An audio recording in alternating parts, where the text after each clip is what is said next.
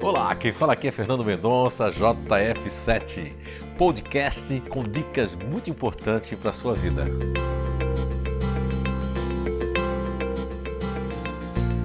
Olá, então estamos de volta para mais um podcast e vamos continuar falando ali da importância dos campos, né, que interagem com os mecanismos cognitivos.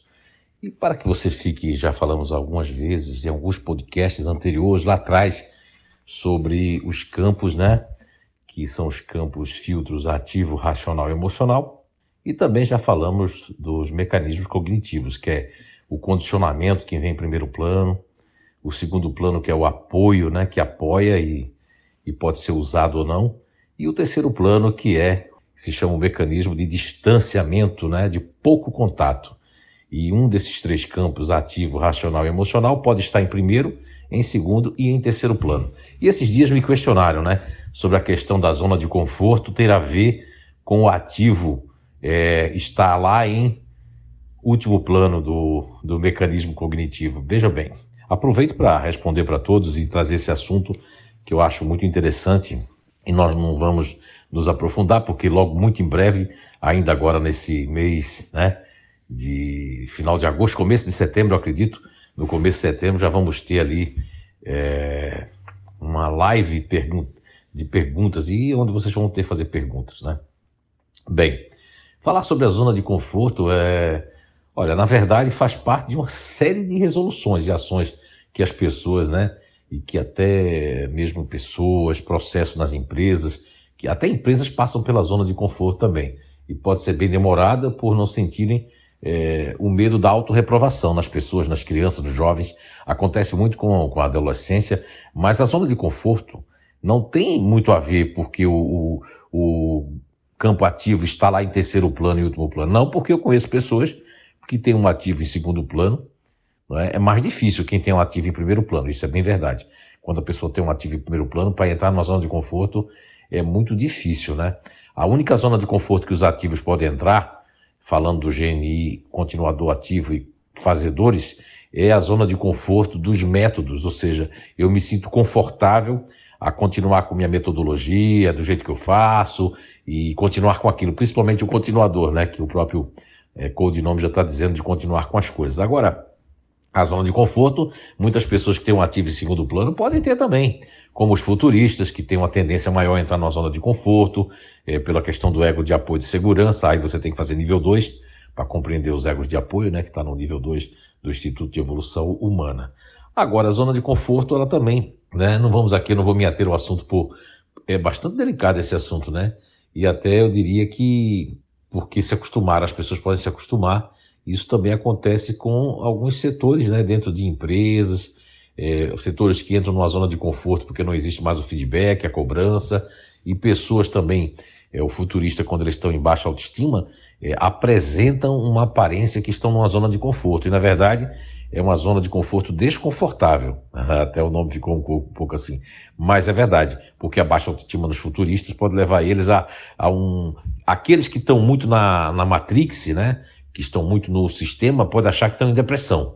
Porque alguém vai dizer que ele está em depressão. Ou ele vai, ele pegou tanto essa questão da depressão que vai se sentir assim. Mas a zona de conforto é exatamente quando é muito perigoso essa pandemia para quem tem tendência a entrar em zona de conforto.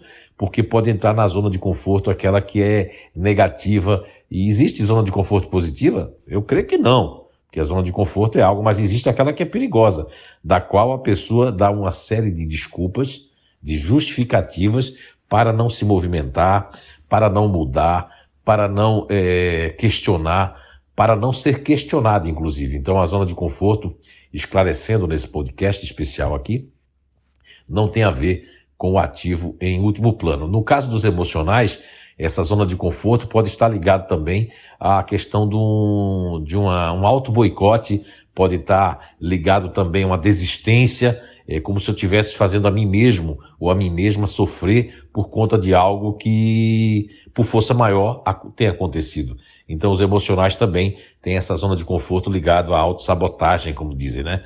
Que tanto os disponíveis como o diferente, o, o, o, quanto o próprio continuador emocional também, e até o neutro emocional pode ter também essa zona de conforto. Lógico que o, de todos eles, o, o neutro emocional é o que tem mais tendência de entrar numa zona de conforto ali, seja ela de qualquer aspecto, porque a zona de conforto, como eu disse de antemão, ela é muito variável, né? Ela vai depender de uma série de fatores, como eu já falei. Agora, nada disso é simplesmente três aspectos. Vamos colocar três aspectos básicos aqui: perda de foco, desestímulo e acomodação de patrimônio, inclusive, seja de uma empresa ou seja seu. Também quando a pessoa chega a um patamar que ela acha que está bom é, financeiramente, né, ela entra numa zona de conforto e aquilo, se dependendo do grupo natural de inteligência que ela faz parte, aquilo pode deixar uma zona de conforto negativa, não é? E são aquelas, principalmente as pessoas ativas, que elas precisam de continuar se movimentando. Então, a primeira é perda de foco, né, que consiste em uma pessoa e os principais, né, é, que estão junto dela, ela sentir que ela desanimou e na verdade ela entrou numa zona de conforto de desânimo também, né? E isso se dá com alguns grupos naturais de inteligências que podem entrar nessa zona de conforto, mas existem meios de mudar isso. Lógico, quando a pessoa também em questão quer. Isso aí é muito importante também frisar para vocês, né? Em alguns grupos naturais de inteligência, pode demorar ou estagnar e virar uma crença, uma verdade em seu modelo mental, né? Então eu vou tentar aqui exemplificar para vocês um pouquinho. Vamos lá. É, por exemplo, em minhas andanças aí pelo Brasil, é, numa das empresas que eu, né, de Santa Catarina aí, no ramo de, de acessórios, etc., para mulheres, né, até citei isso no livro lá, Feliz um Trabalho Feliz na Vida, que eu estava atuando assim como coach, né, fazendo uma, uma espécie de uma consultoria, estratégia, qualidade e tal, de pessoas, na transformação, na área comercial, etc. Daí apresentaram um quadro em que determinado estado brasileiro estava assim, dizia que lá ninguém ia conseguir vender. Então a pessoa estava numa zona de conforto, a empresa que vende esses acessórios femininos também entrou nessa zona de conforto pela, é, pela reciprocidade, ou seja, foi recíproco isso. É, ambos entraram na zona de conforto pela zona de conforto de informações. Tem muita gente que tem informações do mercado, informações que ela, ela, ela estagna ali e as coisas mudaram, o mercado mudou, as coisas estão mudando, os concorrentes estão vendendo, mas a pessoa acaba entrando numa zona de conforto negativa. Então a zona de conforto não tem a ver com é, o campo filtro ativo em terceiro plano. A zona de conforto, como eu falei no início do podcast, ela é muito vasta, vai depender de muitas, é, são muito motivadores que podem uma pessoa entrar numa zona de conforto negativa, numa zona de conforto ela que, que ela está se auto-enganando, ou numa zona de conforto por falta é, de foco, de novos desafios. Muitas pessoas, muitos grupos naturais de inteligência requerem desafios, seja na vida pessoal ou seja na vida é, profissional.